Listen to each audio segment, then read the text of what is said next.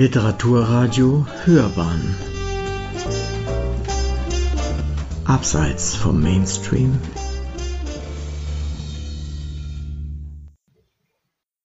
Edith Reim und ich lese heute aus dem Buch Revolution und Reaktion, die Anfänge der NS-Bewegung im bayerischen Oberland von 1919 bis 1923. Und ich möchte vier Stellen vorlesen. Das eine ist die Einleitung, dann folgt ein kurzer Abschnitt aus dem Kapitel über die Revolution, dann gibt es einen Abschnitt über die Einwohnerwehr und eines über den Tourismus in den frühen 1920er Jahren. Ich beginne also mit der Einleitung. Obwohl es an Gesamtdarstellungen wie auch Spezialstudien zur Weimarer Republik nicht mangelt und die zeithistorische Zunft gern eine Epoche für endgültig ausgeforscht erklärt, zeigt der genauere Blick, wie viel noch unbekannt ist. Zwar ist der Sonderweg Bayerns in den Jahren von 1918 bis 1923 allgemeiner Konsens, doch was genau das auf dem Land abseits der Metropole bedeutete und welche Wechselwirkungen es zwischen Stadt und Land gab, ist deutlich weniger offensichtlich. So äußerte der amerikanische Historiker James Sheehan schon 1981, es sei bemerkenswert, dass die Geschichtswissenschaft beim zentralistisch organisierten Frankreich gerade die Regionen untersucht habe, während Deutschland der am stärksten in Regionen zerfallene europäische Staat fast ausschließlich als kohärente Einheit betrachtet wird. Der vorliegende Band konzentriert sich auf ein Randgebiet des Deutschen Reiches, nämlich die vier das bayerische Oberland bildenden damaligen Bezirksämter Bad Tölz, Garmisch, Miesbach und Weilheim. Und das sind in großen Teilen die jetzigen Landkreise Bad Tölz-Wolfratshausen, Garmisch-Partenkirchen, Miesbach und Weilheim-Schongau. Diese oberbayerische Region im äußersten Süden des Reichs, die sich heute durch hohe Lebensqualität und Wohlstand ihrer Bewohnerinnen und Bewohner auszeichnet, war Anfang der 1920er Jahre ein Stiefkind der Moderne. Die Industrialisierung, die seit Ende des 19. Jahrhunderts weite Teile des Reichs erfasste, war nicht bisher vorgedrungen. Infrastruktur und Mobilität hinkten ebenfalls hinterher. Die Menschen betrieben im Wesentlichen Subsistenzwirtschaft und lebten wie ihre Vorväter von dem, was das Land hergab. Land- und Forstwirtschaft, an einigen Orten Kohleabbau. In den kleinen Marktflecken dominierten Einzelhandel und Handwerk. Größere oder innovative Unternehmen gab es kaum. Mit dem Fremdenverkehr, der Ende des 19. Jahrhunderts diese Orte erreichte, änderte sich vieles. Der Tourismus brachte einerseits dringend benötigtes Kapital, andererseits auch die Begegnung mit Menschen aus anderen Teilen des Reiches, deren Leben sich von dem der Oberlandler deutlich unterschied. Die Zeitenwende, das Aufeinanderprallen von Moderne und Tradition, die sich in den 1920er Jahren im Oberland vollzog, hatte zeitgenössisch schon Leon Feuchtwanger in seinem Roman Erfolg plastisch beschrieben. Und das hier ist jetzt ein Zitat. Die Bayern knurrten. Sie wollten nicht in die Ferne schauen. Und was lag ihnen an einem sinnvolleren Europa? Sie wollten leben wie bisher, breit, laut, in ihrem schönen Land, mit einem bisschen Kunst, einem bisschen Musik, mit Fleisch und Bier und Weibern und oft ein Fest und am Sonntag eine Rauferei. Sie waren zufrieden, wie es war. Die Zugereisten sollten sie in Ruhe lassen, die Schlawiner, die Saupreußen, die Affen, die Geselchten. Zitat Ende. Der Sammelband versucht, einige Facetten dieses Jahr 5 von 1918 bis 1923 auszuleuchten und Ausblicke zu geben. Ich werde nun einen weiteren Abschnitt lesen, der sich eben mit der Revolution und der Räterepublik von 1919 befasst und zwar auf dem Land. Und ich fange hier an mit dem Bezirk Garmisch. Und dieser Artikel oder den Abschnitt, den ich jetzt lesen werde, der stammt aus dem Artikel von Dietrich Grund. In Garmisch wurde ein Arbeiter-, Soldaten- und Bauernrat und später auch ein Bezirksvolksbauernrat gegründet. Der Arbeiter-, Soldaten- und Bauernrat setzte einen Vollzugsrat ein, der von dem Revolutionär Josef Lindemann geleitet wurde. Der Bezirksvolksbauernrat beteiligte sich an der Delegiertenkonferenz der Distrikte des Hochlands am 30.11.1918 im Hotel Roter Hahn in München. Dabei waren 16 Gerichtsbezirke bzw. Bezirksämter, heute würde man darunter die Landkreise verstehen, vertreten. Abgeordnet wurden als Vertreter der Bauern Herr Terne aus Eibsee, außerdem der Arbeiter Herr Listel, zweiter Vorsitzender des Volksrates Garmisch und als Vertreter aller anderen Gruppen Herr Büschel. Die Versammelten beschlossen, sich sogleich in das Ministerium des Äußeren zu begeben, um vom Ministerpräsidenten aus erster Hand über die Regierungspolitik und die Aufgaben der Räte aufgeklärt zu werden.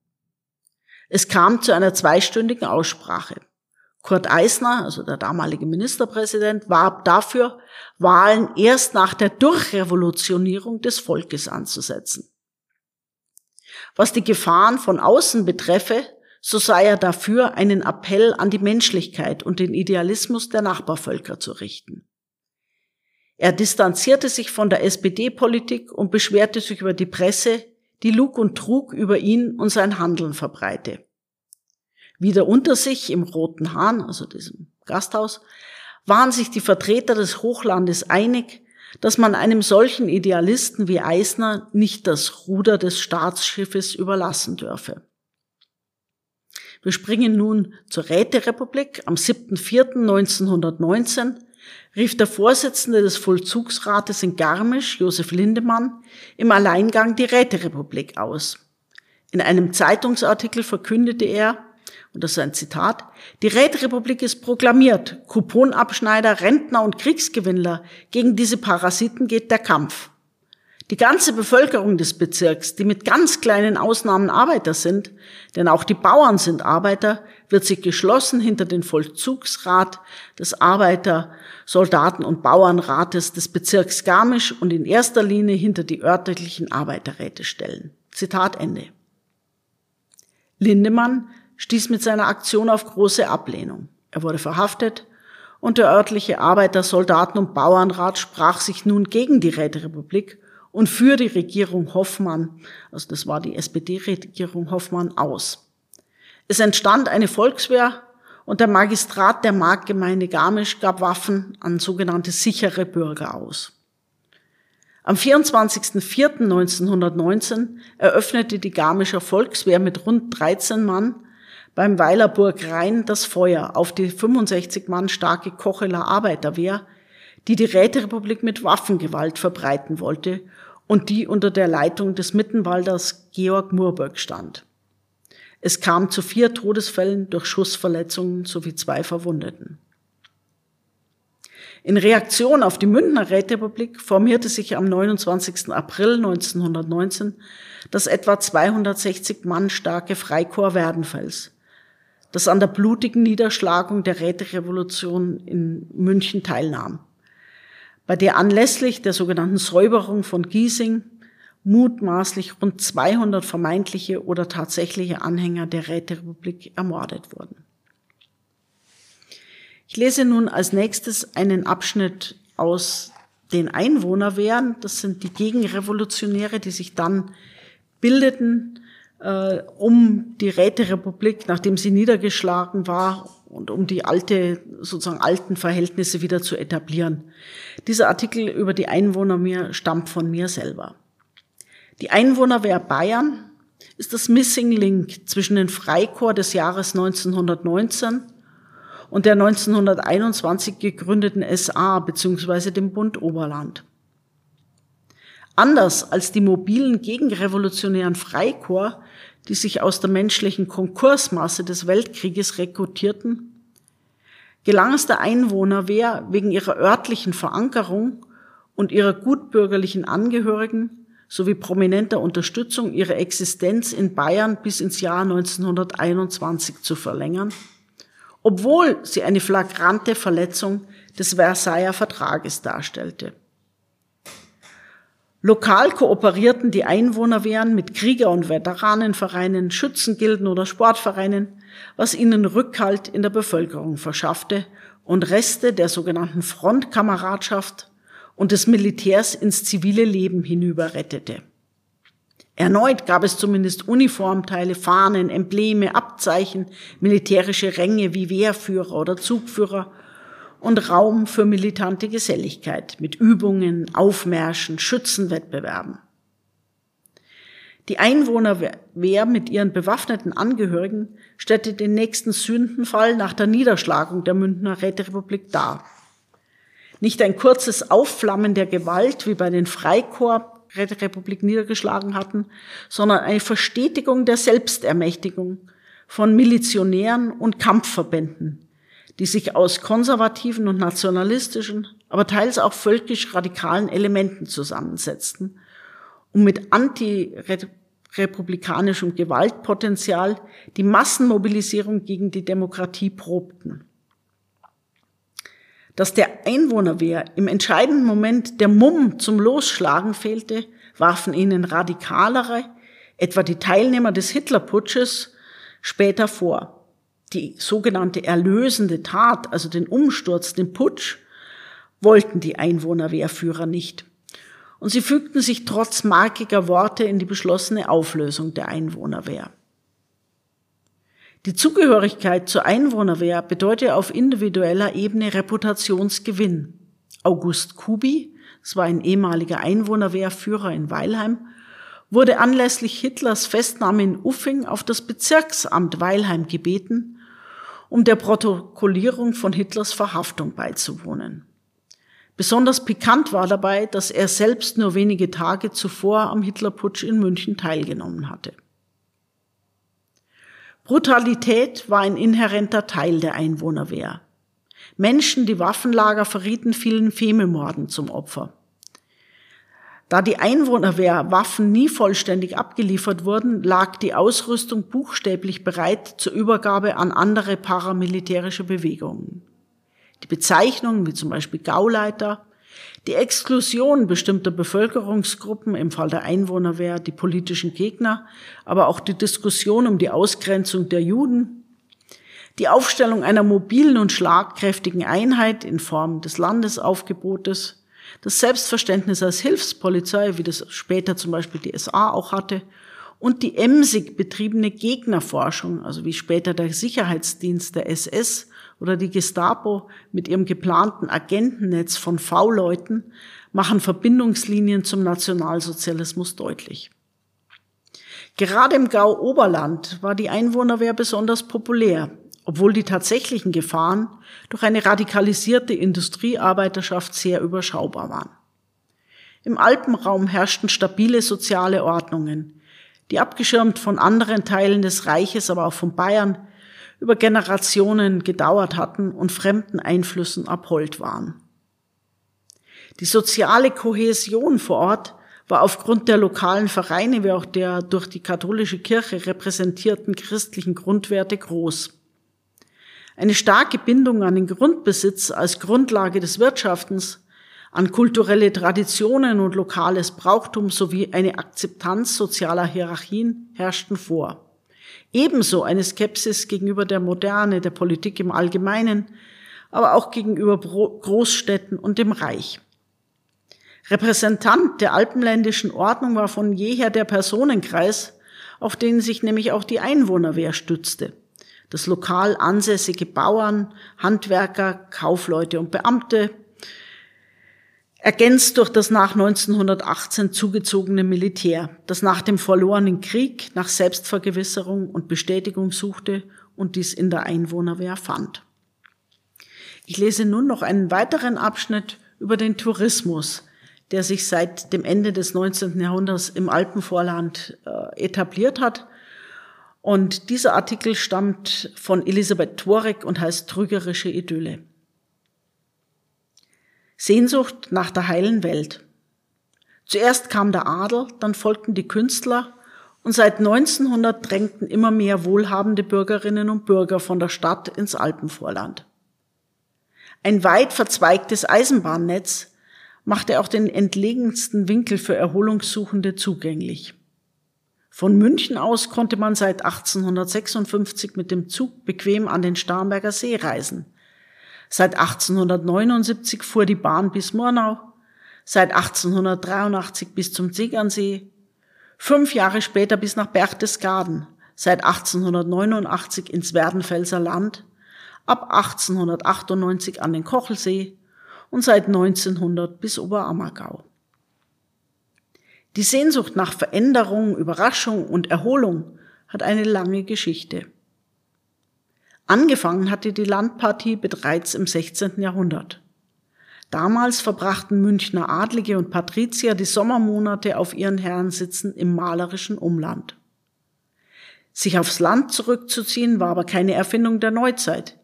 Die römische Aristokratie hatte es bereits vorgemacht und mit der Renaissance wurden diese alten Gewohnheiten in Europa durch adelige und wohlhabende Städter wiederbelebt.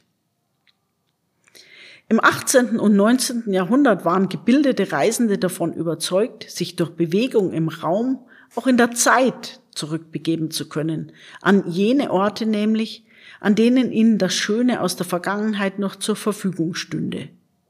Der Boom des Tourismus in den 1850er Jahren hat diese Fantasie sehr populär gemacht. Diese Erholungssuchenden waren auf der Suche nach einer heilen Welt, in der Mensch und Natur noch im Einklang waren, in der die Einheimischen noch ursprünglich und echt waren. Ganz anders war das in den Städten, aus denen sie meistens kamen. Je mehr die Industrialisierung die Städte in Dreck und Kohlenstaub ersticken ließ, umso mehr wuchs die Sehnsucht der Städter nach der Schönheit der Bergwelt und nach dem Einssein mit der unberührten Natur. Von den Bewohnern der Alpenregionen erwarteten sie Ursprünglichkeit, Natürlichkeit und Einfachheit. Schon bald passten sich die Einheimischen diesem Bild der Städter an. Sie entwickelten Programme zur Unterhaltung der Gäste. Volkskundler Andreas Koll sagt, und das ist ein Zitat, eine Kommerzialisierung der alten Traditionen setzte ein. Tänze, die es bereits gab, wurden institutionalisiert. Es wurde nicht mehr auf dem Berg oben geschublattelt, sondern rituell auf der Bühne. Zitat Ende. Auch das Alltagsgewand der Gastgeber wurde zu einer Projektionsfläche für Sehnsüchte. Die Sommergäste von überall her wollten bei ihrem Landaufenthalt dazugehören. Sie glaubten, dass sie nur in Dirndl und Lederhose schlüpfen müssten, um an der Natürlichkeit und Ursprünglichkeit des Landlebens teilhaben zu können. Die Landhausmode nahm ihren Anfang. Bereits in Berlin konnte der Sommerfrischler auf dem Weg nach Oberbayern das bayerische Nationalkostüm, also Janker und Lederhose, im Kaufhaus Wertheim erwerben. Mitglieder des Berliner Alpenvereins feierten Bälle im Trachtengewand. Zeitgleich mit dem Fremdenverkehr entstanden immer mehr Trachtenerhaltungsvereine und Verschönerungsvereine, die sich der Pflege von Brauchtum und Heimatkultur annahmen. Die meisten der als uralt geltenden Traditionen wurden zwischen 1840 und 1914 völlig neu erfunden.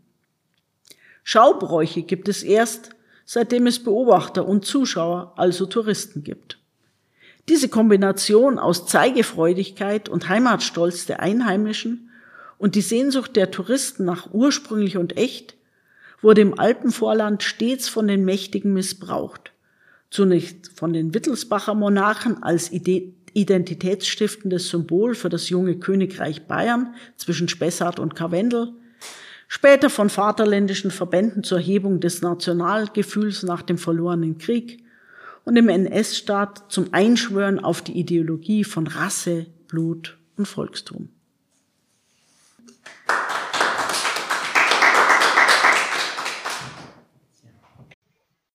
Willkommen, liebe Gäste hier im Pixel, unserem gläsernen Studio in München und wo immer Sie diesen Podcast gerade hören, bei einer neuen Folge der Sendung Hörbahn on Stage.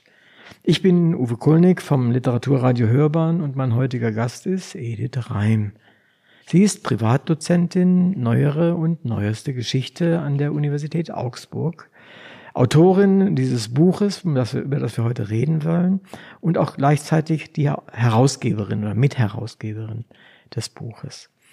Und das Buch heißt Revolution und Reaktion, die Anfänge der NS-Bewegung im Oberland. Es ist ein Sachbuch über den Zeitraum von 1919 bis 1923. Wir haben gerade etwas daraus gehört. Ich bin neugierig auf das Konzept des Buches und die Aspekte der Entwicklung der NS-Bewegung im betrachteten Gebiet. Wer sind die WissenschaftlerInnen, die sich mit diesem Thema beschäftigt haben? Auch dazu hoffe ich etwas mehr zu erfahren. Folgen Sie uns in die Zeit vor rund 100 Jahren und schauen wir gemeinsam, was wir über sie erfahren werden. Liebe Frau Reim, ich begrüße Sie ganz, ganz herzlich zu unserer 166. Sendung Hörbahn on Stage. Ich freue mich sehr, dass Sie hier zu uns in unser gläsernes Studio gekommen sind. Ich bedanke mich sehr für die Einladung. Äh, es gibt einen Liedermacher, der schon vor einigen Jahren einen Refrain geschrieben hat, den ich mal gehört habe, und der heißt, und 60 Jahre Frieden, das hält kein Mensch nicht aus. Geht der Esel im Augenblick schon wieder aufs Eis? Ja, manchmal hatte ich auch das Gefühl, also als ich an dem Band gearbeitet habe, dass mich sehr, sehr viel, was äh, an heute an Nationalismus oder Fremdenfeindlichkeit aufploppt, dass das natürlich alles eine Vorgeschichte hat und dass das vor 100 Jahren ehrlich gesagt nicht sehr, sehr viel anders war. Also dass die dass da äh, sich hm, ja Fremdenfeindlichkeit und eben übersteigerter Nationalismus äh, Bahn gebrochen haben und dass das Entwicklungen sind, die wir ja jetzt halt wieder erleben. Mhm. Ich habe auch tatsächlich, ich bin ja in einer Zeit, ebenso wie Sie, groß geworden, da gab es die Demokratie und nichts anderes in Deutschland, zumindest in unserem Teil Deutschlands. Ja. Ähm, und jetzt auf einmal habe ich das Gefühl, das wackelt. Mhm. Also ich glaube, das Problem ist halt auch so ein bisschen, dass wir von vielen Sachen überfordert sind, weil wir uns natürlich, selbst wenn wir sehr gut informiert sind, äh, wer ist noch glaubwürdig, was ist noch glaubwürdig und das verunsichert uns natürlich. Und äh, das glaube ich, dass bei vielen Leuten das dazu führt, dass sie sich entweder vollständig zurückziehen oder dass man halt äh, auch sehr, sehr viel dünnhäutiger geworden ist. Also das hat man ja mit Corona erlebt, man hat es jetzt mit dem Ukraine-Krieg ähm, erlebt man es. Also es ist einfach ein Problem für die Leute, sich mit der Gegenwart auch irgendwie zu arrangieren und diese vielen, sage ich mal, Herausforderungen, die einfach unsere heutige Zeit bietet, mit denen auf irgendeine Art und Weise fertig zu werden. Mhm. Und ich denke mal, wenn wir mal bei dem Gebiet bleiben, was Sie auch in dem Buch behandeln, das ich nicht so gut kenne, ich bin zugereist, ja schon zwar vor 20 Jahren, aber das heißt ja nichts. Sind es nicht immer noch dieselben Menschen mit denselben Wünschen, mit denselben Ängsten? Mhm. Ja, natürlich. Also das sind ja, und, und vor allem, man hat ja so das Gefühl, diese Bodenständigkeit und also, dass dann sich etwas über Generationen hinweg hinzieht und dass ja die Menschen sich in vieler Hinsicht ja auch nicht ändern, ja, und dass ja jeder so die Wünsche hat nach Sicherheit, nach Beständigkeit oder auch dieses berühmte, soll den Kindern mal besser gehen. Und dass natürlich die Wege, wie das erreicht werden kann, darüber sind halt die Meinungen sehr, sehr unterschiedlich. Und ich glaube, das ist sehr, sehr viel in der Politik, mhm. was sich ja dann auch so bewegt. Also jeder will eigentlich das Beste, aber wie die Wege, wie, wie es erreicht werden kann, ist einfach sehr, sehr schwierig. Und ich glaube, dass es auch in bestimmten Gegenden im Oberland natürlich, ähm, also da herrscht einfach auch eine sehr, sehr große Beständigkeit. Das sind natürlich oft viele Familien, wo die Familiennamen, die, die also in den Recherchen schon eben vor über 100 Jahren da auftauchen in den Zeitungen oder in den Quellen und äh, die haben einfach sich sozusagen nicht weiter bewegt und die leben heute noch äh, dort.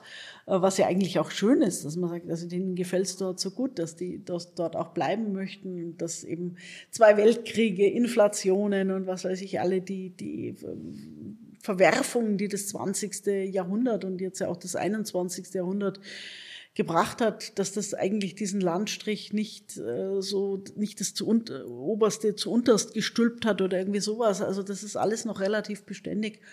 Und trotzdem äh, sind natürlich Veränderungen ganz, äh, also unabdingbar und das mhm. verändert sich trotzdem. Also selbst wenn man sagt, ich will, dass alles so bleibt, das äh, ist natürlich nicht durch. Illusorisch. Ja. Letztendlich, sie kaufen auch die gleichen Goods aus China zum Beispiel, ja. die wir auch kaufen Offen, oder die ja. anderweitig gekauft werden. Das wird aber seltsamerweise ausgeblendet. Dieser, dieser Teil des Internationalismus wird ausgeblendet oft bei den Menschen. Ja, äh, weil halt das Vergangene oder das Gewohnte Orientierung bietet. Mhm. Und das Neue, mit dem weiß ich grundsätzlich ja nicht umzugehen. Klar kann ich sagen, es bietet mir Vorteile, aber ich sehe dann auch irgendwelche Nachteile. Und ich glaube, das ist auch das, worum es ganz stark in dem Band auch geht. Also, dass die moderne die wir so betrachten, dass die hat einfach auch unglaublich viel Herausforderungen mhm. und dass sich Menschen eben einfach überfordert äh, gefühlt haben. Also allein so was Modernes wie Demokratie. Also wenn man diese, sage ich mal, die, die, die Prinzregentenzeit und so weiter anschaut und da gab es halt die Monarchie und es war eigentlich alles geregelt. Äh, es haben halt so ein paar Honoratioren Politik gemacht und haben entschieden, das ist das Richtige, das ist der beste Weg, das machen wir. Und weil man es nicht anders gekannt hat, war das dann auch in Ordnung. Und allein die Vorstellung Demokratie, und das bedeutet, jeder Erwachsene, jeder Mann, jede Frau wird da gefragt, darf äh, sozusagen wählen gehen, darf mitbestimmen. Und wir sagen natürlich, ja, heute ist doch toll, dass man das machen kann und dass, das, dass da alle partizipieren dürfen, dass da jeder gefragt wird, ist egal, ob er oder sie äh, eine riesige Schulbildung mitbringt oder eben nicht darf mitmachen in der Demokratie. Und ich glaube, dass das damals für die Menschen, die ja eben in diesen ganz starken Hierarchien und in diesen Vorstellungen gelebt haben, da gibt's halt die Oberen und dann gibt's halt sozusagen ganz viele, die weit unten sind. Und für die war das wirklich eine Herausforderung und eben, ich würde auch sagen, eine Überforderung. Hm, verstehe. Also äh, das ist jetzt die eine Seite der Geschichte, das Jetzt. Und jetzt gehen wir irgendwie langsam in die in die Vergangenheit hinein, äh, von der wir ja beide ein bisschen angedeutet haben, dass wir befürchten ja. äh, da, oder zumindest ahnen, dass so etwas immer wieder passieren mhm. kann, dass wir aufpassen müssen. Aber gucken wir uns erstmal an, was damals passiert ist. Vor allen Dingen, wer hat sich damit beschäftigt, dieses Buch zum Beispiel zusammenzustellen und die einzelnen Artikel zusammen? Mich würde interessieren, wer, jetzt nicht im Einzelnen, das können wir nicht hinkriegen, aber wer, wer waren die Menschen, die sich da jetzt dran beteiligt haben in dem Buch und was verbindet sie? Welche Klammer verbindet sie? Also das ist eigentlich ganz hm, einfach erzählt. Äh, ich habe äh, vor einigen Jahren Susanne Meinl kennengelernt. Das ist eine hm, Historikerkollegin, die äh, in Dietramszelt wohnt. Und wir haben bei unterschiedlichen Forschungen, also ich habe zu Murnau geforscht, sie hat zu Pullach und zu Grünwald geforscht. Und wir haben gemerkt, wir stellen uns eigentlich ähnliche Fragen oder vielleicht sogar gleiche Fragen. Wie, wie ist es möglich gewesen? Warum passiert auf dem Land das so und so? Und äh, wie es ja immer so ist, man weiß, man kann alleine nur relativ wenig bewirken, aber zu zweit hat man sozusagen schon die Kräfte verdoppelt. Und wir waren eigentlich der Meinung, man müsste mal eine Tagung organisieren, wo es eben speziell um dieses Oberland oder halt diesen, einfach diesen Landstrich da direkt an den Alpen geht. Und warum haben wir uns genau auf diesen Bereich eingeschossen? Also das ist so ein bisschen, das ist einer eben der rückständigsten Teile von ganz Deutschland gewesen. Also da hat die Industrialisierung, die natürlich im 19. Jahrhundert ganz viele Bereiche erfasst hat und mit der Industrialisierung kam ja auch Modernisierung. Also die Menschen haben anders gelebt, anders gewirtschaftet, äh, Arbeiter haben Rechte eingefordert und, und, und. Und im Grunde ist das all das, was sozusagen im späten 19. Jahrhundert sich eben in ganz vielen Teilen Deutschlands abgespielt hat, ist nicht bis ins Oberland vorgedrungen. Also die haben im Grunde diese Modernisierung, die dann mit der Weimarer Republik natürlich nochmal verstärkt aufgetreten ist, das haben die wirklich ganz extrem abbekommen, weil sie eben diesen Modernisierungsschritt, der im 19. Jahrhundert von anderen gemacht wurde, den haben sie einfach nicht nachvollzogen, den haben sie nicht mit vollzogen. Und von daher hat man gesagt, ja, wir müssen einfach mal eine Tagung organisieren, eine kleine äh, Konferenz organisieren. Und dann kam Corona. Das war natürlich das Ende von dieser Tagung. Aber wir haben gesagt, na ja, gut, jetzt haben wir so viele Leute schon angefragt, die vielleicht für die Tagung kommen wollten. Und jetzt müssen wir einfach weitermachen. Und jetzt wird es dann eben nicht eine Tagung, sondern es wird halt ein Band mit den Aufsätzen, die sonst als Referate gehalten wurden. Die sollen jetzt einfach, ähm, das wird jetzt einfach in Aufsatzform geschehen. Und wir haben so einfach so verschiedene hm, Themenbereiche festgelegt. Wir haben gesagt, was ist ganz wichtig? Also zum Beispiel der Tourismus. Also weil das Oberland natürlich einfach eine Tourismusregion ist. Äh, deswegen haben wir gesagt, wir müssen jemanden finden, der irgendwas zum Tourismus äh, vorbereitet. Wir haben auch gesagt, die Presse ist ganz, ganz wichtig, weil natürlich die Weimarer Republik, das ist der Höhepunkt mhm. des Pressewesens gewesen. Also niemals mehr zuvor und niemals mehr danach hat es so viele Zeitungen gegeben in Deutschland. Und es hat in dem Sinne auch noch keine Konferenz gegeben, weil den Hörfunk hat es noch nicht gegeben. Ja, also den ja. Rundfunk, den gibt es quasi erst seit 1924. Das bedeutet, in so einem gewissen Zeitraum, also ich sage jetzt mal von 1918 bis 1923, ist wirklich das einzige Massenmedium im Grunde, ähm, also wenn man jetzt vielleicht von den frühen Filmen absieht. Und natürlich hat das Kino für viele, also es war einfach auch zu teuer, das haben sich nicht so viele Leute dann auch leisten können. Aber das Massenmedium schlechthin war die Zeitung. Und also wir haben gesagt, es muss jemand geben, der über die Zeitungen was macht. Es muss auch so Tiefenbohrungen geben, eben für einzelne Bereiche, zum Beispiel eben Bad Tölz oder Garmisch-Partenkirchen. Also wir hätten gern auch noch jemanden gehabt, der ein bisschen was zu Garmisch-Partenkirchen macht oder zu Oberammergau und so weiter. Aber das war klar, dass natürlich das auch einfach ähm, den Band auch sprengen würde. Also wenn der Band dann 500 Seiten hat, hm, dann wird es auch nicht mehr handhabbar. Das auch kaum noch zu finanzieren finanzieren. Genau, und wir wollten sozusagen auch als Ausgangspunkt eben die Revolution von 1918, 19 und eben diese Räterepublik, weil das ist ja auch was ganz Besonderes. Also die Räterepublik von München, also klar, es hat noch auch ein paar an, an ein paar anderen Orten so Versuche der Räterepublik gegeben, aber in München ist einfach dieses Experiment sozusagen äh, besonders prononciert gewesen. Und das andere muss man ja auch sagen, also auch da wiederum München und Bayern, das war ja eigentlich einer der konservativen Teile eben des Reichs. Und als ausgerechnet dort die Revolution zwei Tage früher als im Reich ausgelöst worden ist. Also das sind ja alles so Besonderheiten, wo man sagt, ja, das ist wirklich spannend. Also dass ausgerechnet in Bayern sich so viel wirklich spannende Dinge mhm. ereignet haben. Wie ist denn das Buch zum Beispiel dann auch in diesen äh, Ortschaften angekommen? Haben die, waren sie begeistert oder war das eher zurückhaltend oder die Menschen, sie haben ja auch Familien ja. letztendlich zitieren müssen. Mhm. Bestimmte Namen ja. waren ja geschichtlich und aber auch existieren noch. Genau. Haben Sie also, ein Echo bekommen? Wir hatten eigentlich jetzt den Eindruck, dass das überall interessiert und positiv aufgenommen wird. Das liegt natürlich auch so ein bisschen daran, dass diejenigen, die zu so Veranstaltungen gehen, weil wir haben verschiedene Buchpräsentationen organisiert, also vor allem Susanne Meinl, also Bad Tölz, Wolfratshausen und so weiter.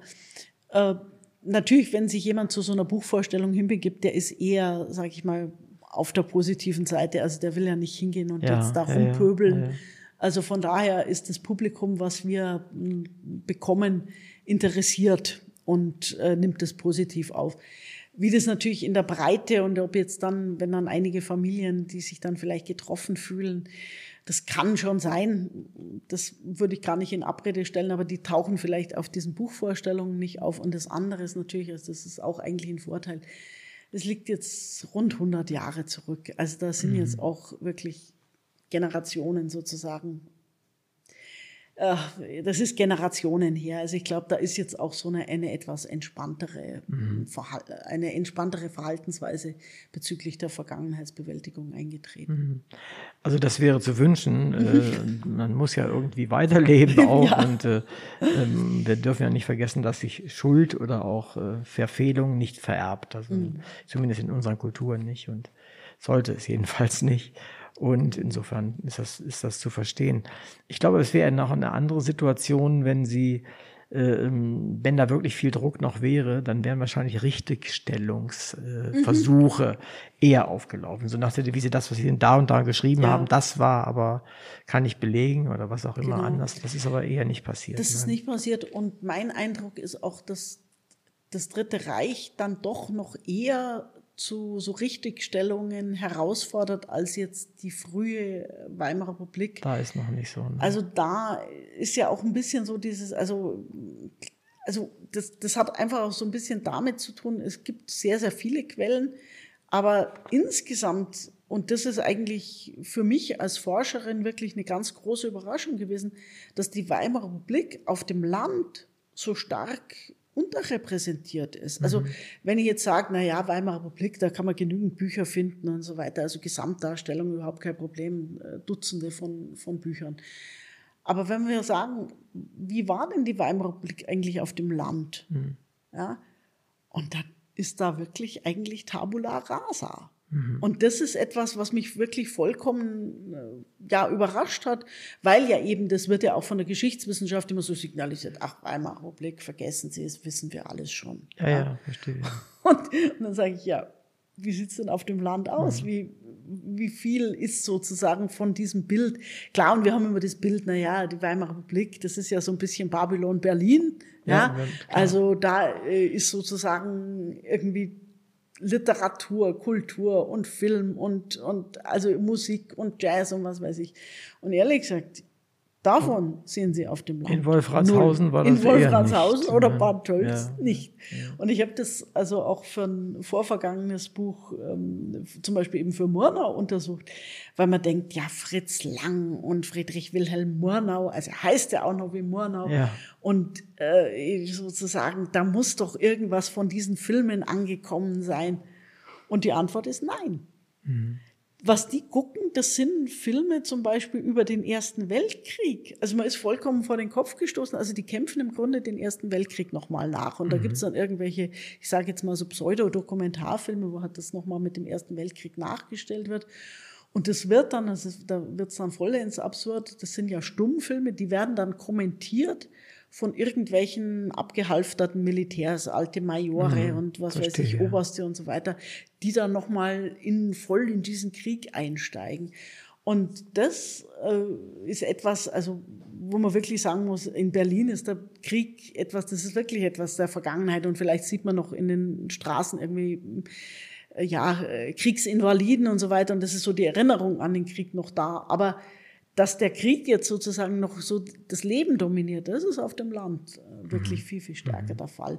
Und ich habe dann auch versucht, so eine Erklärung zu finden. Und für mich ist natürlich die Erklärung, dass dieses ganze Wirtschaften auf dem Land, also sei es nun die Übergabe des Hofes, dafür braucht man den männlichen Erben. Den männlichen Erben hat es in vielen Fällen nicht mehr Richtig, gegeben. Ja, ja, genau. Oder er war so invalidisiert, dass man gesagt hat, der kann diesen Hof gar nicht mehr allein äh, führen, ja, de, dem fehlt ein Bein oder wie soll der, was weiß ich, äh, irgendwie da äh, seinen Mann stehen auf dem Hof, wenn ihm, was weiß ich, der halbe Arm abgerissen wurde oder der ist erblindet oder was auch immer. Und deswegen ist schon dieses, diese Revolution, oder vielleicht nicht die Revolution, aber diese, diese, dieses unglaubliche Trauma, was der Erste Weltkrieg ja hinterlassen hat, ist vielleicht auf dem Land in mancher Hinsicht noch viel, viel stärker sichtbar und vielleicht über längere Zeit sichtbar gewesen, als das zum Beispiel in den Städten äh, der Fall war. Mhm. Äh, hätte dann nicht vielleicht auch der Widerstand gegen einen ja, für, zu der Zeit hat man, war er noch der Friedensführer sozusagen. Oder wurde dann ja. erst später.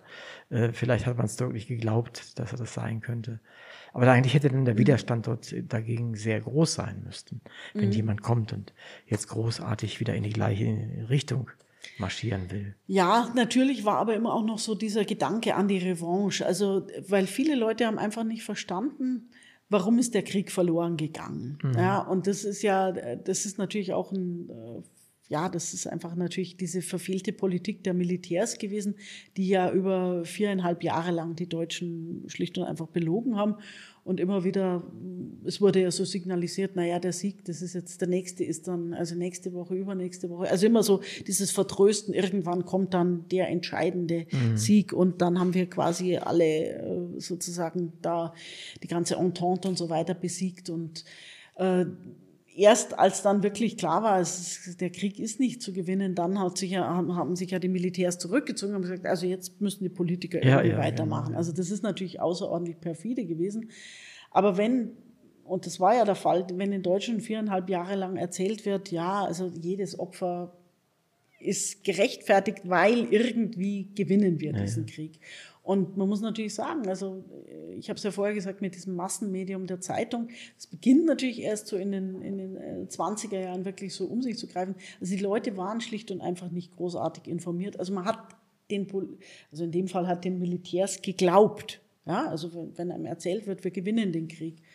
Und also umso größer war natürlich die Enttäuschung und dann natürlich dann, wie das so ist, dann kommen halt die Verschwörungstheorien. Mhm. Wir haben das ja jetzt selber erlebt durch die zweieinhalb Jahre Pandemie, was auf einmal da an halt an Verschwörungen, weil man sich eben mit einer Situation überfordert fühlt und dann versucht man sich Erklärungen zusammenzubasteln.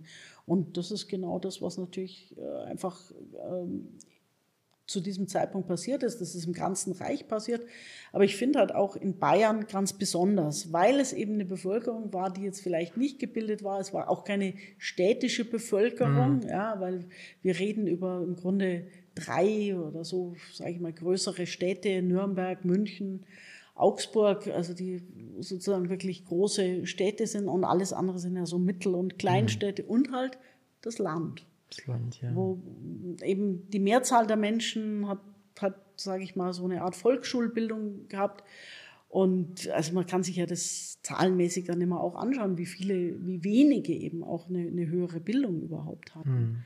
Und da greifen dann halt so, ja, sei es Verschwörungstheorien und damals hat Dolchstoß, Legende und so weiter. Und das hat seine, es hat eben willige Zuhörer gefunden oder mhm. das fanden die Leute als Erklärungsmodell einfach ja, ich glaube auch die, die Unterscheidung zwischen Information und Wissen war praktisch gar nicht da, weil die mhm. Zeitungen haben halt Wissen vermittelt, äh, mhm. scheinbar zumindest. Und äh, naja, wenn ich das glauben, glauben soll oder genau. wenn ich nicht so naiv bin, dann ja. ist das auch leicht zu manipulieren, das verstehe ja. ich schon. Ja, und über viereinhalb Jahre hinweg war einfach nur Siegespropaganda mhm. in den Zeitungen. Und wenn, dann war es eine verlorene ja. Schlacht, aber nicht verlorener Krieg oder sowas. Ne? Genau.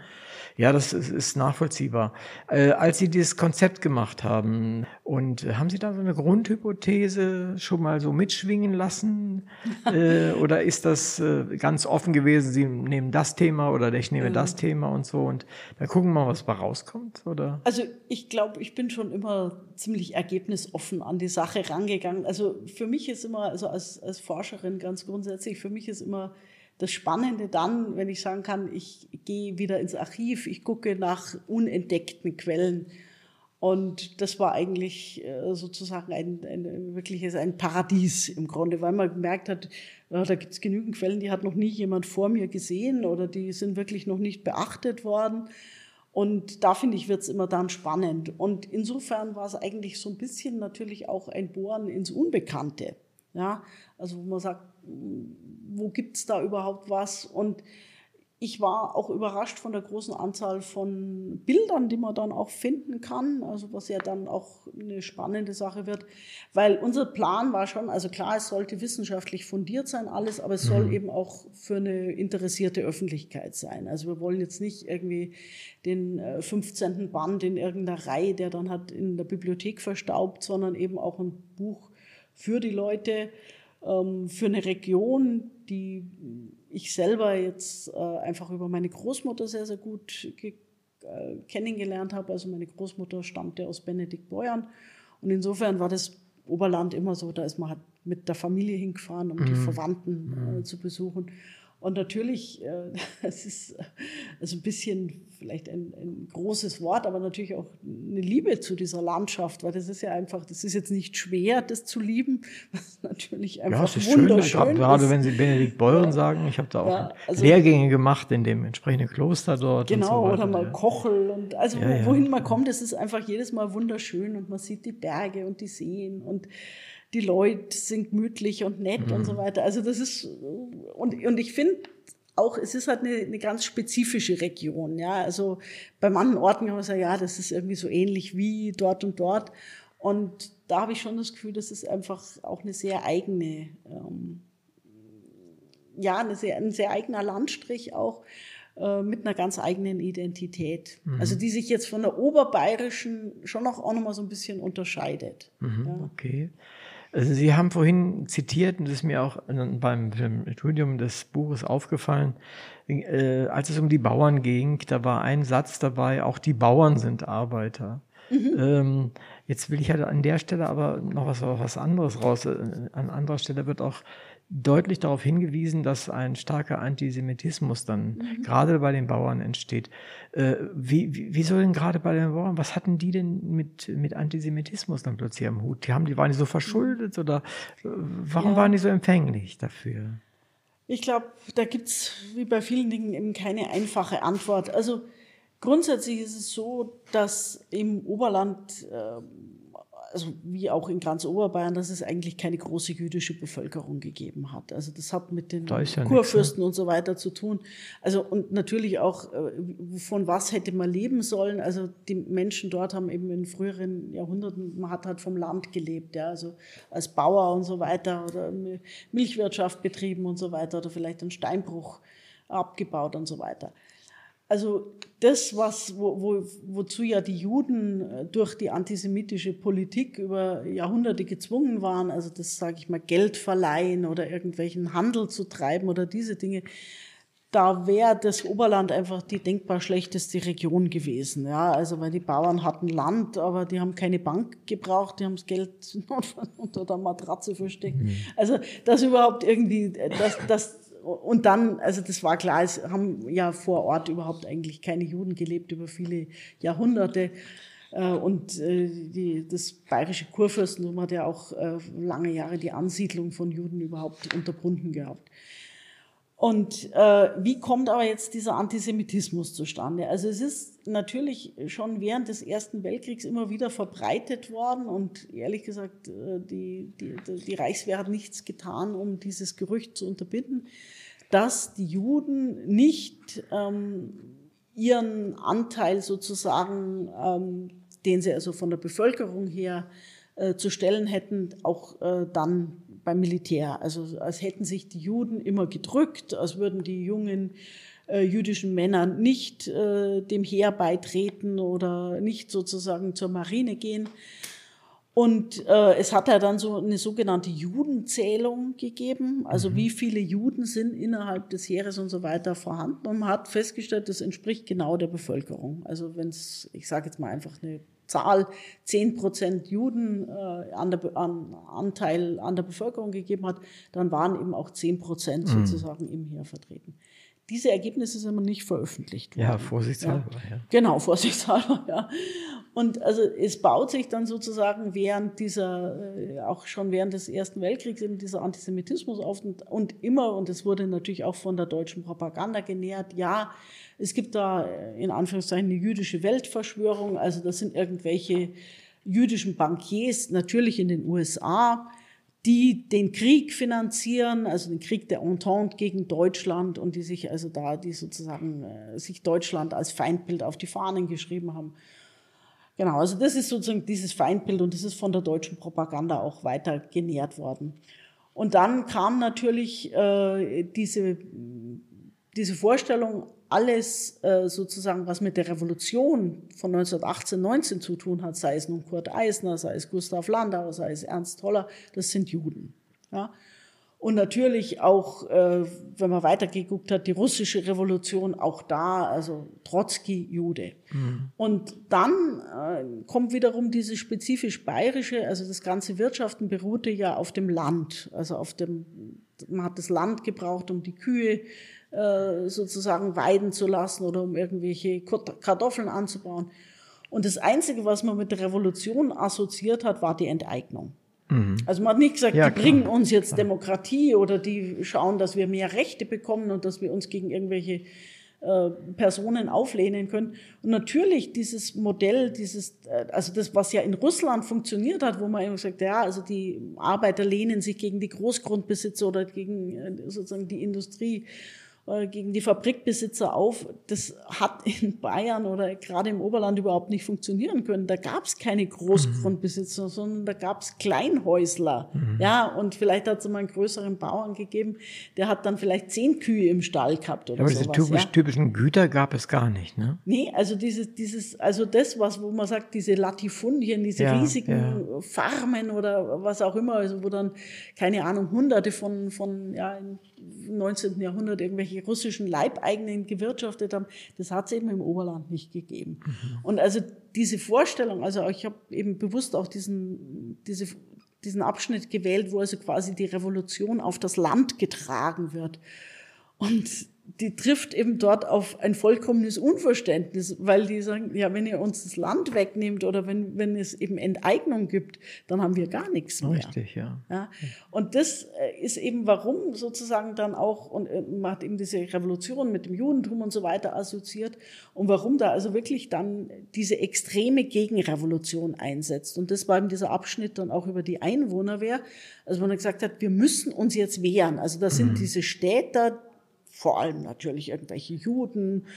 Und die versuchen jetzt da uns was wegzunehmen. Genau, wissen von nichts, aber die letzten, wollen uns alles wegnehmen. Genau, die wollen uns alles wegnehmen. Und das ist natürlich immer die Angst. Also man wird da äh, pauperisiert. Also und das sind natürlich gerade diejenigen, die halt auch ein bisschen was hatten. Also das sind ja keine äh, Arbeiter ganz ohne Land. Mhm. Also jeder hat ja ein bisschen was gehabt. Ja. Also wirklich so Tagelöhner oder sowas, das war relativ selten, weil die meisten hatten ein bisschen was gehabt, entweder ein kleines Häuschen oder Zumindest sowas. die was zu sagen hatten. Genau. Und also da ist diese extreme Furcht, äh, man verliert jetzt. Und das alles. Und das war eben die, die, die, große Angst. Und dann haben wir gesagt, wie wehren wir uns? Wir wehren, wir stellen eine eigene Bürgerwehr auf. Und das ist eben diese sogenannte Einwohnerwehr, mhm.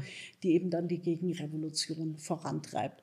Und die ist weit, weit verbreitet gewesen. Und was für, für Bayern, da gab es allein 300.000 Mitglieder bei der Einwohnerwehr. Also das ist schon das eine ist, durchaus Da wollte ich nämlich auch nachfragen. Massive, was war das für eine, für eine Power, die dahinter saß? Was haben die wirklich gemacht? Ja, also das ist so eine Mischung. Also klar, wenn man einem was weggenommen wird, dann wird man selber immer militant. Und teilweise sind es natürlich auch so Schützenvereine gewesen. Also Waffen waren auf dem Land immer vorhanden, mhm. weil man entweder im Schützenverein oder was weiß ich, mhm. Kriegervereine und so weiter, ja, ähm, die hat es immer gegeben. Also irgendwie so, das war ja so mit einer der großen, ja, sag ich mal, Unterhaltungsfaktoren auf dem Land, dass man irgendwelche Schießwettbewerbe oder sowas hat. Und dann haben wir gesagt, ja, also gut, die, wir sind ja sozusagen, dann bewaffnen wir uns halt als Einwohnerwehr, das ist ganz, ganz wichtig. Und dann hatten die schon sehr, sehr früh, und da werfe ich gleich einen Namen in die Runde, der dann später natürlich auch eine große Rolle spielen wird, also Ernst Röhm, also später ja, der, der ja. Chef äh, der SA. Und der war damals äh, natürlich noch bei diesen Überresten der Reichswehr und hatte Zugriff auf die Waffen der Reichswehr. Und natürlich, klar, mit dem Versailler Vertrag sind diese Waffen, äh, wurden natürlich kontrolliert und sollten abgeliefert werden, zerstört werden und so weiter. Aber es gab auf dem Land eben ganz massiv diese Verstecke. Ja, also weil die Reichswehr einfach gesagt hat, ja, also bevor uns die Alliierten, die Entente mhm. alles wegnimmt, mhm. auch wiederum dieses Enteignen, diese Vorstellung, es wird uns alles weggenommen, äh, dann verstecken wir das auf dem Land. Und es ist auf dem Land auch einfacher als in der Stadt. Ja, ja also, durchaus. Ja. und also insofern wird dieses Oberland wirklich dann so dieses, dieses Hinterland äh, der, der Gegenrevolution mit ein, Verstecken, wo also dann die Einwohnerwehr Zugriff auf Waffen hat.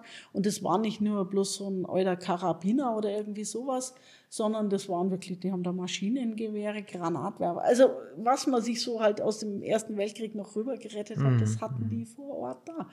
Und dann kommt auch noch dazu, und das würde ich auch wieder sagen, das ist so was spezifisch Bayerisches, mit, ich sage mal, äh, ja, äh, Wildschütz, Jännerwein und mhm, äh, genau. äh, also so ein bisschen diese Anarchie. Ja. Und das ist gerade in Gebirgsregionen, also das ist nicht einmal spezifisch bayerisch, das kann man auch für die schottischen Highlands so ein bisschen nachvollziehen.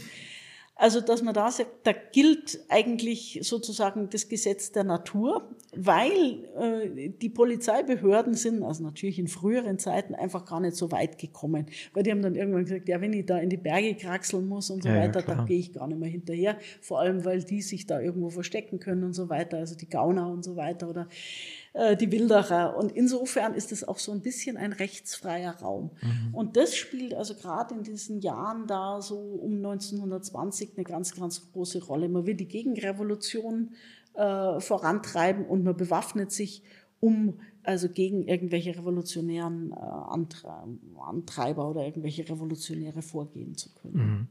Das eine ist, äh, ja, zu sagen, wir sind jetzt die Wehr. Das andere mhm. ist, ich besorge mir Waffen. Das nächste ist, mhm. werden sie eingesetzt? Was machen die wirklich? Ja, was machen die wirklich? Also das ist so ein bisschen, glaube ich, da setzt dann der dröge Alltag ein. so die, die Mühen der Berge hat man überwunden, weil man hat die Waffen, aber dann kommen die Mühen der Ebene. Und äh, das muss einfach auch ziemlich öd gewesen sein, weil die natürlich einfach bloß Patrouillen schieben. Also Mhm. man guckt halt und sehr, sehr viel passiert ja auch auf dem Land nicht. Also es gibt ein paar so Hotspots, wo dann diese Räterepublik, also das Garmisch oder Mittenwald, wo das dann so hingetragen wird oder äh, ja, äh, Rosenheim und so weiter, diese Richtung da drüben, Kolbermoor. Und das ist ja innerhalb weniger Tage ist das ja alles niedergeschlagen worden und von den Freikorps. Und äh, der Rest ist dann eigentlich so ein bisschen, man schiebt Patrouille, man bewacht halt eine Brücke, man äh, teilt Dienste ein und sagt, ja, müsst ihr alle kommen, man trifft sich. Und damit die irgendwie bei der Stange bleiben, macht man halt so Schießwettbewerbe. Also da gibt's diese, diese äh, Schützenwettbewerbe, Landesschießen nennt sich das dann. Und da findet dann eines im September 1920 in München statt, also wo man sagt, man lädt alle diese Einwohnerwehr Männer ein.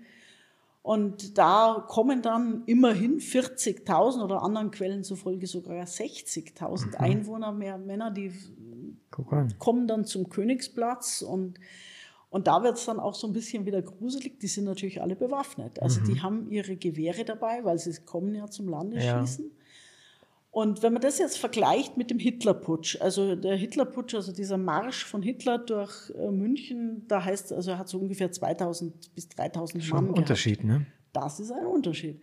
Und das ist auch der große Vorwurf gewesen, den also die äh, Hitler, also die NSDAP und SA später eben gemacht haben an die Einwohnerwehr, ihr hättet's in der Hand gehabt. Ihr hättet 1920 eigentlich mit diesen 40.000 äh, Einwohnerwehrleuten, die in der Stadt waren, die bewaffnet waren, ihr hättet dort den Umsturz wahren können.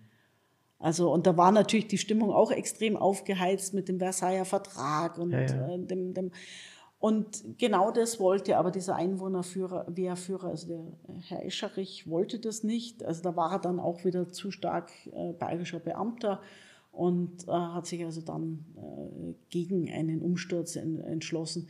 Aber da war schon, die Möglichkeit wäre damals gegeben gewesen. Mhm, verstehe, ja. Na, allein von der Menge der Menschen Allein die Menge, natürlich, ja, allein ja, die Menge klar. und bewaffnete Und wenn Leute. Da, wenn da ein Wille äh, Ja. existiert, dann kann man da schon was bewirken. Und dann hätten, ja, weil ich meine, München war damals ja auch noch nicht so riesig, bei weitem nicht. Mhm. Und äh, das hätte schon was gemacht. Also tatsächlich, ja. das wusste ich nicht, dass es so viele Menschen waren. Ja, vor allem, wenn man es dann vergleicht mit dem, was halt 1918, 19 in München los war. Ja, also diese, das, das, Mhm. War ja eher bescheiden, ja. Die Rote Armee und so weiter, die Ernst Toller da befehligt hat, ja, die dann diese Gefechte bei Dachau und so weiter gefordert haben. Ja, das sind, wenn es hochkommt, das hat ein paar tausend Leute. Ja. Mhm. Naja, aber wir haben ja hinterher gesehen, wie wenig Menschen in ganz Deutschland umgekrempelt haben und die ganze Welt letztendlich. Ja. Wie relativ wenig Menschen das waren. Also das ist sicherlich äh, ein Problem. Ähm, was mir aufgefallen ist, ist die Statistik. Sie haben ja äh, an einigen Stellen äh, auch ziemliche Sch Zahlenschlachten. und ähm, da habe ich so gedacht, ja, ich bin ja als Naturwissenschaftler durchaus mit Zahlen vertraut und ich brauche die auch, aber äh, was bringen Sie uns in diesem Buch? Bringen Sie wirklich was? Habe ich das überlesen vielleicht? Oder? Ja, gut, das ist vielleicht auch die Zahlengläubigkeit der Wissenschaft. Das kann man sich natürlich auch als Forschende nicht ganz abgewöhnen. Mm, Ich glaube schon, dass es auch ein bisschen was aussagt. Ja, also ähm, zum Beispiel, was mir selber auch erst bei den, bei den Arbeiten an dem Buch so deutlich geworden ist, also äh, zum Beispiel, äh, also klar, wir haben den Hitlerputsch 1923 und daraufhin wird ja die NSDAP verboten. Aber es gibt eine, eine Ersatzformation, also den sogenannten Völkischen Block, der sozusagen also eigentlich die NSDAP unter anderem Namen ist. Und denen gelingt es eben 1924 bei den Landtagswahlen doch äh, einfach äh, 17 Prozent einzufahren. Und das war schon damals auch so ein bisschen so ein Erdbeben, so wie das, was wir halt jetzt mit der AfD erleben. Und ich glaube, dass es in dem Moment schon wichtig ist, auch die konkreten Zahlen zu benennen. Und das ist eben auch das Interessante, weil wir reden ja, ich meine, klar, das Oberland, letzten Endes sind es vier äh, damalige Bezirksämter gewesen. Das ist jetzt auch nicht äh, ein wahnsinnig großer Landstrich. Aber wenn man dann guckt, wo wird sie denn eigentlich gewählt? Wo, wo, wo wird der völkische Block gewählt? ja. Ja. wo punkten sie? Und dann gibt es eben Regionen oder, oder auch innerhalb des Oberlandes Orte, da spielen die keine Rolle. Mhm. Und an anderen Orten sind die auf einmal halt ganz massiv dabei. Und da ist für mich eben das Wichtige, da ist die Zahl eigentlich der Ausgangspunkt, dass ich sage, naja, 17 Prozent oder an manchen Orten waren das eben 23 Prozent mhm. oder und dann sage ich, Entschuldigung, das ist fast das, ein Viertel der Wählerstimmen. Ja. ja? Für eine Partei, also das, wie gesagt der völkische Block, also für eine verkleidete NSDAP, und äh, wo man auch sagen muss, ja, was haben sich die Leute davon versprochen? Also insofern sind die Zahlen der, der Ausgangspunkt für weitere Fragen. Und für mich war auch ganz wichtig, also wenn man eben dieses Oberland anschaut, das sind eigentlich überall ähnliche sozioökonomische Bedingungen. Also das sind eben diese Kleinhändler, mhm. das sind die, die Milchbauern, das sind äh, wirklich kleine Leute, sage ich mal, die ein bisschen was haben, ja, den kleinen Hof oder halt, was weiß ich, hier Handwerk betreiben, die ein kleines Geschäft haben und so weiter. Und warum schlägt, und das alles in katholisch, das kommt ja auch noch dazu, und warum punktet die, dieser völkische Block an manchen Orten und warum nicht? Wenn ich sage, die wirtschaftlichen Bedingungen sind die ähnlichen, die, die, die Leute sind gesellschaftlich ähnlich aufgestellt. Ja? Also wenn ich Oberammergau oder Garmisch mhm. oder Mittenwald oder, oder äh, was weiß ich, Murnau anschaue, die sind, das ist so vom, das sind, da ist keine Industriearbeiterschaft, ja. Da, da ist natürlich die KPD einfach Quantité ja. negligible, die gibt's im Grunde da so gut wie ja. gar nicht, ja. Also an ein paar Orten natürlich so ein paar Leute, aber das ist, spielt bei den Wahlen überhaupt keine Rolle oder so gut wie keine Rolle. Oder es sind halt Protestwähler, die da vielleicht mal ihr Kreuzer machen. Und manchmal, wie gesagt, zum Beispiel Garmisch oder so, die sind wirklich resistent gegen die NSDAP und gegen den völkischen Block. Und an anderen Orten, keine 20, 30 Kilometer weiter, die wählen das mit Begeisterung. Das ist eben Murnau gewesen. Mhm. Oder Holzkirchen. Und da fängt es dann an, wirklich spannend für mich zu werden. Und da sagt man dann auch, ja, wie erklärt man das? Mhm. Und natürlich, da, bin ich als Historikerin im Hintertreffen gegenüber den Naturwissenschaftlern. Naturwissenschaftler kann ein Experiment hat dutzende Male wiederholen und sagen, ja, jetzt habe ich das, den Bestandteil weggelassen oder das und auf einmal passiert das und jenes. Ich natürlich als Historikerin, ich muss einfach sagen, ja klar, ich kann, äh, ich mhm. kann das einfach nur konstatieren und, und sagen, ja gut, möglicherweise, ähm, also der Katholizismus war es nicht, der die Menschen immun gemacht hat, weil der ist, also katholisch waren die in mhm. Murnau genauso wie in Garmisch, gewählt worden ist doch sehr, sehr unterschiedlich. Und ein bisschen, also einer der Erklärungsversuche, mit denen ich halt kommen kann, ist, äh, also je nachdem, wie stark sozusagen vor Ort auch die NSDAP-Propagandisten waren. Also bei Murnau ist es halt so, da äh, war eben Gottfried Feder, das ist eben der Wirtschaftstheoretiker gewesen, der, der also Hitler in diesen ganz frühen Jahren begleitet hat und der also auch in die Wirtschaftsaspekte ähm, in dem NSDAP-Programm, in dem ersten Parteiprogramm äh, fixiert hat.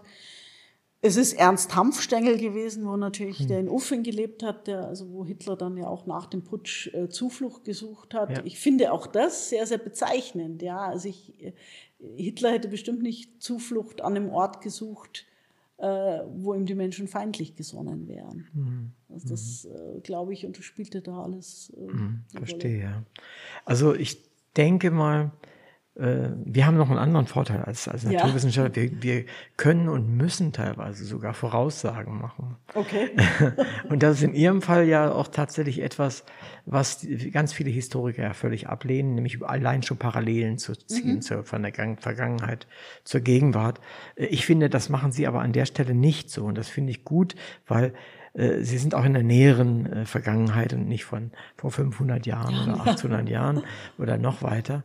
Äh, insofern finde ich das auch ganz wichtig, dass man das tut. Man darf es nicht übertreiben, aber zumindest wir haben ja da unser Gespräch mit angefangen, dass wo sind wir heute und wer mhm. war das damals und wie sind sie heute, die Menschen? Und die mhm. Unterschiede sind nicht sehr groß, wahrscheinlich jedenfalls mhm. in vielen Bereichen. Was mir bei den Zahlen aufgefallen ist, ist, es hat sich mir nicht wirklich erschlossen, wie Sie es ja auch sagen, warum das denn tatsächlich so mhm. war. Ich vermute aber, und vielleicht, Sie haben ja auch schon letztendlich einen Hinweis gegeben, letztendlich sind es wahrscheinlich dann doch wieder einzelne Personen, die irgendwo die Treiber sind, die die Überzeuger sind und die, die, die herausstehen. Und dann rennen doch wieder ganz viele Menschen hinter Einzelnen hinterher. Mhm. Und das, glaube ich, ist doch in der Situation genauso gewesen. Ja, also ich glaube, diese, diese, die, die Rolle dieser frühen NSDAP, ähm, ich sage jetzt einfach mal Propagandisten, also mhm. diese frühen NSDAP-Parteigänger, die kann man gar nicht überschätzen. Also mhm. die waren unglaublich wichtig. Und also Hitler hat auch schon damals so äh, einen Nimbus gehabt. Also das hat, das wurde dann auch großartig vorbereitet, wenn er irgendwo äh, gesprochen hat. Und da ist natürlich die SA aufmarschiert. Äh, also das, das waren große Ereignisse. Und da kommt auch etwas dazu, was man sich auch, was für uns vielleicht auch schwer vorstellbar ist. Ähm, auf dem Land, das war ja alles sehr, sehr ereignisarm. Mhm. Ja äh, man hat halt seinen Alltag gehabt, man hat seine Arbeit ja. getan und man ist vielleicht dann ins Gasthaus gegangen und hat man die ewig gleichen Leute. Genau, und der Gottesdienst war noch ein richtiges Ereignis. Ist, ja. ja. Und wenn es dann einmal irgendwie, was weiß ich, äh, den Viehmarkt gegeben hat, das war eigentlich ja. die Besonderheit. Ja. Und äh, dann waren so Parteiveranstaltungen der NSDAP wirkliche, das kann man nicht anders beschreiben, Highlights. Mhm. Also da ist die SA aufmarschiert, da gab's Musik, irgendeine SA-Kapelle hat dann irgendwie gespielt. Also und hinterher wurde natürlich getrunken in nicht so kleinem Ausmaß. Und das waren irgendwie auf dem Land einfach auch äh, ja Unterhaltungselemente, trotz allem. Mhm, ja, klar, verstehe, natürlich, das war Verhetzung und das war, und dann war natürlich äh, für die NSDAP-Führer, die haben sich dort auch ausprobiert. Mhm. Weil das war ja, sage ich mal, ein anspruchsloses Publikum. Also in München, da musste man schon etwas bieten, aber auf dem Land, ich meine, die, diese Dorftrottels, ich sage es jetzt mal sehr boshaft. Ja, ja, ist verständlich, ja, was Sie meinen. Ja. Äh, dass man denen, äh, wenn man da, und, und da konnte man natürlich auch ganz anders aufspielen. Ja, ja. Da hörten es auch nicht dann, gleich ganz so viele. Ja, und da hat man sich ausprobieren können und mhm. da war das dann äh, also wirklich auch etwas, und die waren auch ein dankbares Publikum. Ja, mhm. weil die gesagt haben, ja, da ist auf einmal was los, schau da an und da ist der gekommen und da wurde geredet ja. und der hat mir das erklärt und jetzt Gut, weiß ich, wie die Welt funktioniert, ja, ja, ja, und natürlich Antisemitismus und so mhm. weiter, mhm. einfaches Erklärungsmodell, ja, das äh, hat schon darauf eingeschlagen. Kommen wir vielleicht auch mal auf die Sprache der Zeit oder eigentlich mhm. überhaupt auf die Sprache zurück. Ähm, ich habe ich war oft in Österreich mhm. und bin dort eigentlich so gut wie immer. Ich bin selten gefahren, sondern ich bin immer Taxi gefahren. Wenn mhm. ich fliehen geflogen bin oder so. Also ich kenne wirklich, ich habe viele Taxifahrer, österreichische Taxifahrer mhm. kennengelernt. Es waren nicht alles nur Migranten, sondern es waren auch richtige Österreicher dabei und nicht wenig. Hey, was die mir da so erzählt haben, was die so von ihrem Land halten, von den mhm. Menschen, die dort halten, von den Wirtschaftssituationen halten, die Vokabeln, die die benutzten, mhm. äh, waren nicht sehr viel anders als die, die ich kenne aus dem Dritten Reich, muss ich ganz mhm. ehrlich sagen. Hart, härter am härtesten. Ich frage mich, wie, wie war das jetzt mit diesen einfachen Menschen vom Land? Mhm. Die wurden ja auch dann, wie Sie sagten, ein bisschen eingepeitscht. Haben die die Vokabeln, die nachher ja dann ganz wichtig war, wenn man diese Partei wählen wollte, dort schon gelernt? Ja, also das ist, glaube ich, sehr, sehr schwierig zu beantworten, weil wir natürlich als Historiker haben wir immer wieder natürlich die schriftlichen Quellen. Und das ist immer ein großes Problem, weil wir eigentlich nicht wissen, wie die Leute gesprochen haben. Ja, also weder äh, dialektal, also heute, das ist heute ja fast unvorstellbar. Also wenn ich zum Beispiel Hubert Aiwanger, das, den hat man fast, man muss den Namen sagen, man hat sozusagen ja, die Sprache ja, ja, im Ohr. Das ist richtig, ja. Und das ist natürlich etwas, äh, das, das wissen wir für, die, für den großen Anteil der Menschen, wissen wir es natürlich nicht mehr. Also äh, natürlich ist die Annahme, dass die viel, viel stärker auch Dialekt gesprochen haben. Und natürlich, äh, die, also wenn die nach München reingekommen sind, das sind vielleicht schon gar nicht mehr verstanden hm, worden. Ja. Und äh, also ich glaube, dass ja, dass, dass einfach so bestimmte Begriffe mh, über deren Köpfe hinweggegangen sind und dass vieles, auch was die NSDAP ja in den Reden da dann den Leuten unterbreitet hat, für deren Alltag vollkommen irrelevant war. Mhm. Also da gibt's ja irgendwo in den äh, Köpfen der NSDAP, da wird er dann irgendwie laufend gegen die Freimaurerei gestänkert. Also ich muss ganz ehrlich sagen, die meisten Die Leute, wussten wahrscheinlich die gar nicht, was nicht das mal, ist. Ne? Freimaurer. Also die haben gewusst, was ein Maurer ist, aber bitte, ja. was ein Freimaurer ja. ist. Ja, Also das ging auch über deren Köpfe hinweg. Und ich glaube nicht, dass man, um jetzt die NSDAP, äh, um Sympathien für die NSDAP zu haben, aus welchen irregeleiteten Gründen auch immer, da war nicht unbedingt das Vokabular notwendig. Also ich glaube, dass die Attraktion der NSDAP für viele über diese Parteiveranstaltungen gelaufen ist. Also so, ja, da gehen wir jetzt hin, da wird politisiert, da trinkt man nur eins, da redet man und dann sagt man, ja, alles, äh, was weiß ich, da wird gesagt, ja, alles Trottel, außer die NSDAP und so weiter.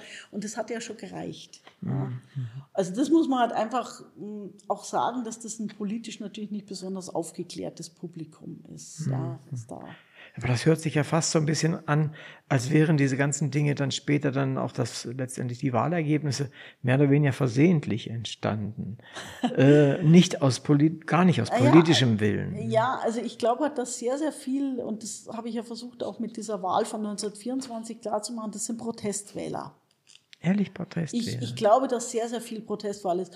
Und also nur gegen diesen Enteignungs, ich, ich vereinfache ja, mal, gegen den Enteignungsgedanken oder sowas in dieser Richtung, den Revolutionsgedanken? Allgemein, allgemein gegen die, gegen die Weimarer Republik. Also weil für die Menschen auf dem Land und auch im, insbesondere im Oberland, was hat die Weimarer Republik gebracht?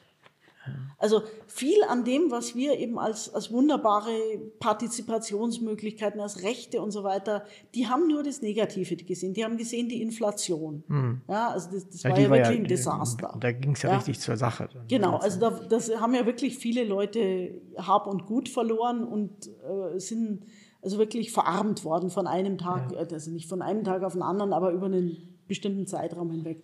Und man kann es wirklich zeigen bei denen, die halt, was weiß ich, zum Beispiel in so Papiere, also Wertpapiere und so weiter investiert hatten, für die, das war einfach weg. Ja, und allein das, wenn man sagt vorher, das waren gut situierte Leute, irgendwelche bürgerlichen Familien auf dem Land und auf einmal ist nichts mehr da.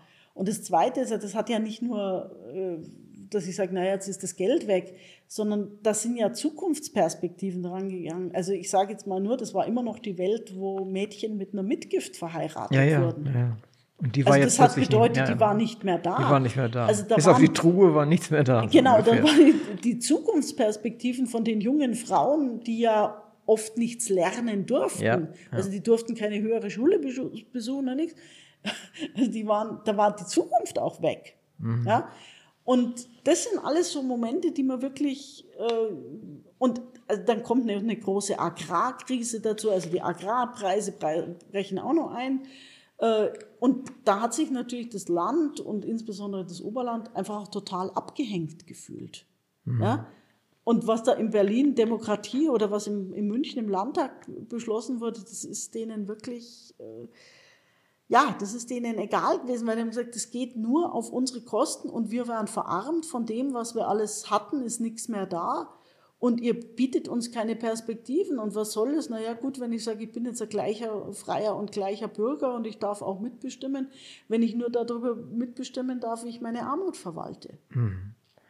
Also für mich hört sich das alles sehr, sehr ähnlich zu dem ab, was an, was, was heutzutage in einigen Teilen Deutschlands läuft. Ja, das ist natürlich immer Nicht eins zu eins ja, natürlich, ja. aber vom, vom Grundsound irgendwie. Ja, ja. also äh, gut, das ist natürlich immer die Problematik, dass auch als Historikerin, man ist ja in seiner eigenen Zeit gefangen. Ja, ja. Und natürlich kann es sein, dass die Denkweisen, die man jetzt miterlebt, dass man die ganz automatisch projiziert auf diese Zeit vor 100 Jahren. Andererseits äh, denke ich halt, ja, also äh, wenn man es jetzt boshaft sagt, ja, ich meine, jemand in einer Autokratie, ja, und die Leute haben Wohlstand, dann kann es ja für die besser funktionieren, also wenn ich sage, ich bin in der Demokratie und ich bin vollkommen verarmt. Mhm.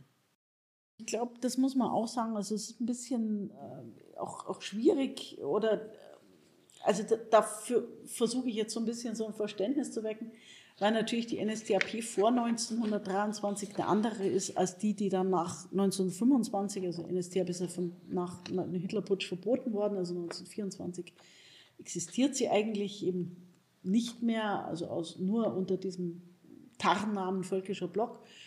Und natürlich, Hitler ist auch aus der Haft in Landsberg mit anderen Plänen rausgekommen, als er hineingegangen mhm. ist. Also hat, mhm. und, und das schlägt sich natürlich auch in der NSDAP nieder. Und äh, es werden andere Wählerschichten ähm, angesprochen. Es hat also auch mit diesen Krisenzeiten der Weimarer Republik zu tun, also dass das halt wirklich bis 1923 wirklich auch ganz, ganz stark auf Protest und, und Krawall, sage ich ja, mal, angelegt ja. ist. Und irgendwann kommen ja sozusagen dann diese goldenen Zwanziger, wo man sagt, okay, jetzt haben wir die Inflation überwunden. Wir haben uns irgendwie mit den Alliierten arrangiert. Wir müssen zwar diese Reparationen zahlen, das gefällt uns nicht. Aber da gibt es immer wieder so neue Modelle, wie diese Schulden irgendwie abgestottert werden können. Und da äh, setzt ja, also wie will nicht sagen wirklicher Wohlstand ein, aber es geht irgendwie weiter. Mhm. Ja? Und es gibt eben gerade für die Leute in den Städten gibt es ja auch neue Alternativen und es gibt eben neue Jobs für junge Frauen und so weiter, also die dann als Telefonistin oder Stenotypistin und so weiter arbeiten. Das kommt halt nur nicht am Land an. Das ist das Problem. Mhm. Aber äh, wie gesagt, die NSDAP von nach 1933 und die vor 1923 sind wirklich auch sehr, sehr unterschiedliche mhm. Dinge. Verstehe. Ja. Sie haben jetzt diese Untersuchung mhm. gemacht und es hat viel Arbeit ihrerseits gekostet, auch von den Menschen mhm. viel Arbeit gekostet, die jetzt mit ebenfalls was, äh, was veröffentlicht haben. Was sagt uns das Buch? Was soll es uns sagen? Ja, also ich glaube, äh, was ich vorher schon so ein bisschen angedeutet habe, also dass es doch noch sehr, sehr viel zu erforschen gibt, wenn wir ähm, auf die Weimarer Republik gucken und auf das Land. Äh, man kann auch viel sozusagen aus Wahlergebnissen herausziehen und man kann durch den Vergleich einfach auch sehr, sehr viele neue Erkenntnisse gewinnen. Und indem ich vergleiche, stelle ich eben auch fest, warum es an bestimmten Orten so und so war und warum es an bestimmten Orten anders war. Und ich finde, dass man über diesen Vergleich sich dann auch annähert und versucht herauszubekommen, warum an bestimmten Orten die NSDAP bzw. der völkische Block attraktiv war. Und ich glaube, dass man mit diesen Informationen auch Erkenntnisse über unsere Gegenwart gewinnen kann. Das heißt, theoretisch müssten die Leute, die gerade die Strategie für die bestehenden Parteien, AfD nehme ich mal raus, gerade zusammenbasteln, müssten eigentlich das Buch lesen, um diese Dinge lernen zu können.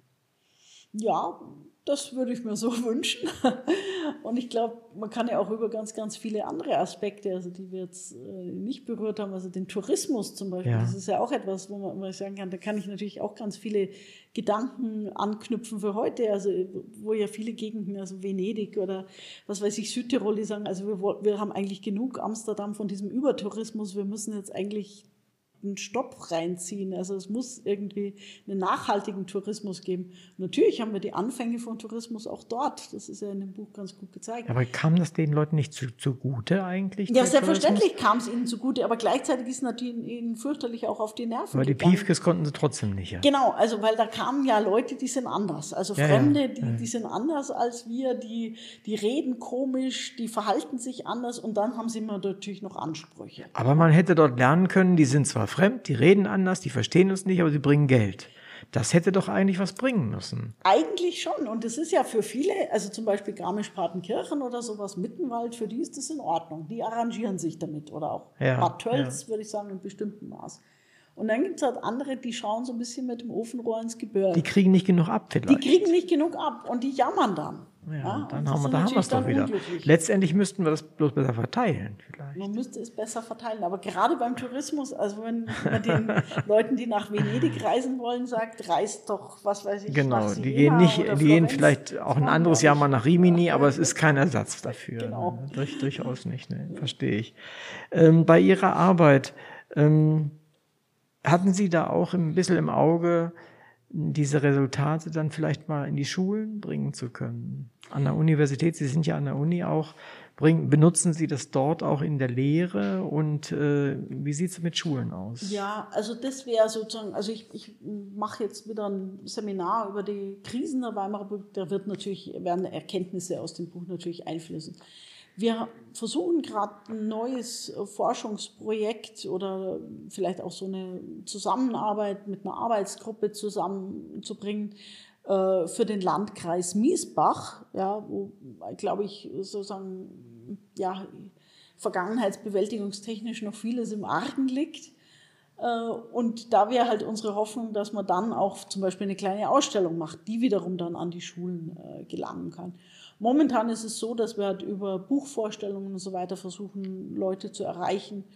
Und äh, dass wir dann hoffen, dass das so ein bisschen auch in die Schulen diffundiert. Also das wäre klar, mhm. wäre der nächste Schritt. Und ich kann mir gut vorstellen, äh, dass das auch kommt. Also ich habe es ja für Murnau in der Vergangenheit gemacht. Da gab es auch eben zuerst das Buch, dann gab es eine Ausstellung und dann sind also auch die Schulklassen in die Ausstellung gekommen und die haben dann, dann hat eine Schulklasse sogar einen Film über die Ausstellung gemacht. Also das ist doch schön. Und äh, das ist wirklich etwas Nachhaltiges, also dass dann dieser Film wirklich und der ist dann auch in Murnau, ich glaube drei oder viermal ist er gezeigt worden schön, im, im örtlichen Kino. Und das kann ich mir vorstellen, dass das auch an anderen Orten funktionieren wird. Ja, unbedingt, weil das, wir, wir, müssen unseren Kids beibringen, äh, was da gelaufen ist und damit es nicht wieder läuft, zumindest eine Chance zu haben, dass es nicht wieder ja. läuft. Welches Thema außer diesem Projekt, das Sie gerade jetzt eben genannt haben, brennt Ihnen noch gerade unter den Nägeln? ja, eigentlich ganz viele Themen, die ich noch bearbeiten werde. Also ich äh, schreibe gerade ein Buch über den James Loeb, der in Murnau gelebt hat. Und das war äh, ist eine ganz verrückte Geschichte. Das war ähm, ein jüdischer Mäzen, mhm. der also für den Ort Murnau unglaublich viel getan hat. Also immer wenn die Probleme hatten, haben die äh, sich äh, bittend an James Loeb gewandt und der hat alles für sie gezahlt. Also weil der war in so einer Dimension, ich sage mal Rothschild-Reichtum. Ja. Also es hat ihm nicht wehgetan aber äh, gleichzeitig, er hätte es auch nicht machen müssen. Mhm. Ja. Und der hat denen das Kriegerdenkmal finanziert, ähm, zur Mädchenschule beigetragen, zum Sanitätsauto, Feuerwehrauto, äh, genossenschaftliches Bauen gefördert. Und zum Schluss, ein Jahr vor seinem Tod, hat er den Murnau noch ein Krankenhaus hingestellt, also ein gesamtes Krankenhaus. Das war natürlich unglaublich. Also ja. das wäre, wie man heute irgendwie 20 Millionen oder sowas mhm. verschenkt. Mhm. Und äh, das finde ich einfach hochinteressant. Also als, äh, warum ist jemand motiviert für einen Ort, das muss man ja auch sagen, der sehr dezidiert eben schon völkischen Block und NSDAP ja, ja, gewählt ja, hat. Und warum tut der trotzdem so viel für diesen Ort? Mhm. Und also über das schreibe ich, aber das Buch ähm, kommt entweder Ende dieses Jahr oder Anfang nächsten Jahres raus. Und dann werde ich wieder in eine ganz andere Zeit einsteigen. Dann mache ich was über die britische Besatzungsherrschaft nach dem Zweiten Weltkrieg. Das ist sicherlich auch interessant. interessant ja, also ich habe von einem Forscher, der äh, ein großes Forschungsprojekt durchgeführt hat und der gesagt hat, er hat keine Zeit mehr, ein Buch zu schreiben, weil er jetzt schon äh, zu alt dafür ist der hat mir einfach seine ganzen Kopien hinterlassen und gesagt, ich toll, nehme die gerne. Aber jetzt bin ich gerade irritiert. Britische, sagten Sie? Hm, die britische Besatzung. Sie wollen also nicht, es geht jetzt nicht um regionale Dinge, sondern nee, Sie wollen eher in meine Gegend kommen, also nach Niedersachsen genau, und Co. Genau, Niedersachsen, Münster, ah, okay. Köln und so weiter. Ja, und äh, das ist eigentlich auch so ein bisschen unterbelichtetes Thema in der Geschichtswissenschaft. Also wie gesagt, wenn man so Bücher schreiben will über die DDR oder sowas, da gibt es gerade zurzeit wirklich einen Boom. Aber so die britische Besatzungsherrschaft, die Jahre 45 bis 49 und so, da ist es eigentlich aha, mittlerweile aha. vollkommen vom Schirm der Leute verschwunden. Also mit denen bin ich ja groß geworden letztendlich. Ja. Die sind ja noch da gewesen, als ich auch noch, als ich zur Schule ging und ging, so weiter. Ja. Und meine einzigen Berührungen mit der britischen Besatzungsmacht sozusagen ja. waren, dass ich bei denen in der Kaserne äh, Hockey gespielt habe. Also das war Zum Beispiel. Und das ist ja, wie es immer so schön heißt, dieser immaterielle Kulturtransfer, ja, ja. weil sie hätten wahrscheinlich nie, wären sie mit Hockey in Berührung gekommen. Eher weil, nicht, also, wahrscheinlich. Gut, hier im südlichen Deutschland wird Eishockey gespielt, aber Hockey spielt niemand. Ja. Und äh, die Briten sind ja große Hockeyspieler. Mhm. Und äh, also ich weiß es für die amerikanische Besatzungszone, da wurde auf einmal dann zum Beispiel in Bayern auch Baseball gespielt. Natürlich hätten die Bayern sonst nie Baseball Nicht gespielt. Und das ist hochinteressant, wie dann eben kulturelle Phänomene, die eben von diesen Besatzungsmächten gekommen sind, Also klar, für die amerikanische Besatzungszone kann man es natürlich noch viel deutlicher machen mit, ich sag mal, Coca-Cola und so weiter. Da also, gibt es ja auch reichlich Literatur. Genau, da gibt es ja. Musik und so weiter, Mhm, klar. ja. Und äh, was da ist, ist sozusagen dann über den Atlantik rübergeschwappt ist. Aber es ist auch für die britische Besatzungszone ganz interessant. Okay, ja. Also es, es ist sicherlich ein interessantes Gebiet, was Sie da beackern wollen. Wenn Sie zum sich aus Ihrer Vergangenheit, gerade aus Ihrem Bereich, den Sie so mögen und, und, und bearbeiten, einen Tag und äh, aussuchen könnten, zu dem Sie mal für einen Tag zurückreisen könnten, welcher Tag wäre das? Vielleicht ist ein leichter, zu welcher Ja. Person, welche Person würden Sie gerne mal für einen Tag beobachten? Ja gut, also es wären wahrscheinlich dann doch so, ja wahrscheinlich müsste man, würde man sich da auch ein oder zwei Personen aussuchen. Also natürlich wäre so jemand wie Dietrich Eckart oder so jemand, also dieser frühe quasi Förderer von Hitler, das wäre natürlich schon eine interessante Person, finde ich, also um, um so jemand mal zu beobachten. Ja. Und gleichzeitig äh, denke ich mir natürlich, äh, also so jemand wie James Loeb, ja, also Ja. der dann wirklich so ein Mäzen ist, also der dann wirklich so das Gute verkörpert, das wäre natürlich auch interessant. Andererseits ist natürlich immer so ein bisschen, das Böse bietet natürlich eine gewisse, sage ich mal, Attraktion. Ähm, oder vielleicht ist, ist in mancher Hinsicht natürlich interessanter als das, als das Gute, ja. Äh, Von Aber so, aber so eine offene Frage äh, Ja. bei einer bestimmten Person, auch jetzt vielleicht aus dem Ja. Bereich, so, wenn ich jetzt dabei sein könnte, was, warum die so entschieden haben, wer das entschieden hat Ja. bei der und der Sitzung, oder weißt du, haben sie nicht. Also ich glaube, wenn ich, wenn ich jetzt wirklich so eine Person aus dem Buch kennenlernen wollen würde, dann wäre es Ödön von Horvath. Ah, okay. Also weil niemand hat mit spitzerer Feder und schärferer Zunge über diesen Landstrich absolut treffende Sachen gesagt. Also ich habe ja vorher ganz am Anfang über auch Leon Feuchtwanger mal zitiert, aber ich glaube, es wäre für mich wahrscheinlich dann doch der Ödön von Horvath, weil die Sachen, die der geschrieben hat, das liest sich heute noch wunderbar. Und äh, man weiß das ja von vielen Dingen, die sind oft schon, die Zeitung von gestern ist schon oft, Ja, ja. ja, kann man schon nicht mehr lesen. Und etwas zu schaffen, was dann 100 Jahre später immer noch auf den Bühnen gespielt werden ja. kann, ja, und wo die Leute begeistert äh, zuschauen und, Und sich äh, immer wiederfinden auch. und, noch, ja. dessen Werke sind ja auch ins Englische übersetzt Ja, worden. Also es muss nicht einmal so dieses, dieses Bayerische sozusagen sein, was da mitschwingt. Und es funktioniert trotzdem. Also es finde Mhm. ich großartig. Und, oder es sind ja auch dieses äh, Jugend ohne Gott verfilmt worden, Mhm. erst vor kurzem. Und da äh, finde ich, da erstarrt man dann doch in Ehrfurcht vor so viel Größe und vor so viel äh, Talent und äh, natürlich auch diese ganze Tragik, die in dem Leben mitschwingt, das einfach dann so, so früh im Exil in Paris geendet hat. Das war natürlich für uns als Literaturradio genau der richtige Schriftsteller oder der richtige Mann, den Sie genannt haben. Als allerletzte Frage, ich habe Sie ja die ganze Zeit doch noch ein bisschen gelöchert mit meinen Vorstellungen und Fragen. Haben Sie eine Frage an mich? Hm, Das wird jetzt noch besonders schwierig. Aber ich gebe einfach die Frage zurück, wen hoffen Sie denn äh, zu erreichen mit Ihrem Literaturradio? Äh, eines ist quantitativ, möglichst viele, aber das ist trivial. Äh, wen möchte ich erreichen?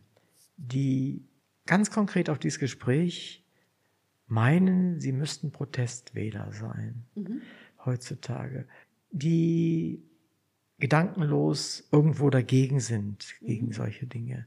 Und sie sollten sich, und das fand ich ganz, kam gut raus bei dem vielen, was Sie gesagt haben, sie sollten sich einfach überlegen, was sie da tun und das nicht, das war ein, eine Frage von mir, nicht zufällig das passiert, was schon mal passiert ist und immer irgendwie wieder passiert ist. Deswegen möchte ich das, habe ich keinen bestimmten ähm, Kreis im, im Kopf, sondern irgendjemand, der das hört und denkt, na, was ist das denn? Und plötzlich anfängt zu denken. Und wenn das nur zehn sind oder fünf oder einer, dann haben wir schon einen tollen Job gemacht, denke ich mal. Und das wäre so meine Idee. Das hoffen wir. Liebe Hörerinnen und Hörer, heute unterhielten wir uns über das spannende Sachbuch Revolution und Reaktion, über die Anfänge der nationalsozialistischen Bewegung im bayerischen Oberland 1919 bis 23. Das Buch zeigt uns mit Hilfe zahlreicher Dokumente, Fotos, Faksimiles vieles aus der Zeit vor rund 100 Jahren und in die damaligen Entwicklungen gesellschaftlicher, politischer, aber auch alltäglicher Geschehnisse lässt es uns blicken. Es lässt uns an einer Spurensuche teilnehmen, die an die Aufklärung von Kriminalfällen erinnert, an die akribische Sammlung und Interpretation nicht nur der großen Ereignisse, sondern auch an subversive, heimliche, versteckte und bisher verloren geglaubte Geschehnisse und Dokumente. Für mich als Leser entstand beim Lesen jene seltsame Atmosphäre, die ein Eintauchen in den entsprechenden Zeitraum, in die ganze Zeit, seine Phänomene, Glaubens- und Überzeugungswelten ermöglicht. Je mehr man liest, desto mehr möchte man wissen. Man wird geradezu vertraut mit einzelnen oder indirekt belauschten Personen. Für mich ist das ein deutliches Zeichen für Genauigkeit der Faktenbehandlung, aber auch für eine gekonnte Schreibe. Die Fakten kommen überzeugend daher, die Beschreibungen der Situationen sind glaubwürdig, die Interpretationen nachvollziehbar. Bei der Fülle an Informationen, der überbordenden Menge beteiligter Personen, dem ungeheuren Detailreichtum ist es nicht immer leicht, den Argumentationen zu folgen, aber das Thema lohnt ein wenig Mühe und Aufwand. Es ist ein wunderbar interessantes Buchprojekt, das seinen Platz in der Wissenschaftsumgebung verdient hat, aber auch für interessierte Laien lohnenswert ist. Dank an die Autorinnen und Herausgeberinnen für dieses Buch. Schön, dass Sie mir und den hier Anwesenden und den Zuhörerinnen draußen an den Empfangsgeräten und an den verschiedenen Medien Ihre Gedanken dazu mitgeteilt haben. Hören heißt dabei sein. Ich bin Uwe Kulnig und Sie hörten die 166. Folge der Sendung Hörbahn on Stage. Mein Gast heute war Edith Reim. Herzlichen Dank, dass Sie da waren. Sehr gerne.